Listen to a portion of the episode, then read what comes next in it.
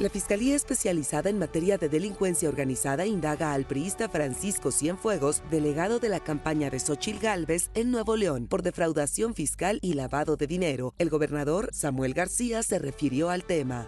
Pon el ejemplo. Mira quién pusiste en Nuevo León, Xochil. No vas a tener ni un apoyo porque pusiste una rata para coordinarte la campaña en Nuevo León.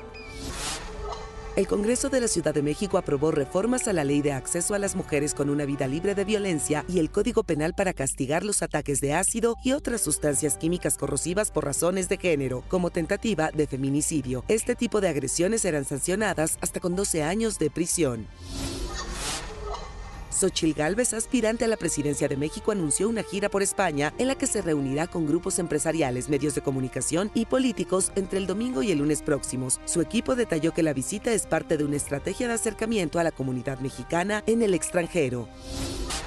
En una entrevista con el presentador Tucker Carlson, el presidente ruso Vladimir Putin descartó la idea de invadir Polonia o Letonia. El mandatario aseguró que Rusia y Estados Unidos mantienen contactos sobre el conflicto con Ucrania y añadió que si el gobierno de Joe Biden deja de proporcionar armas a Kiev, la guerra podría terminar en unas semanas.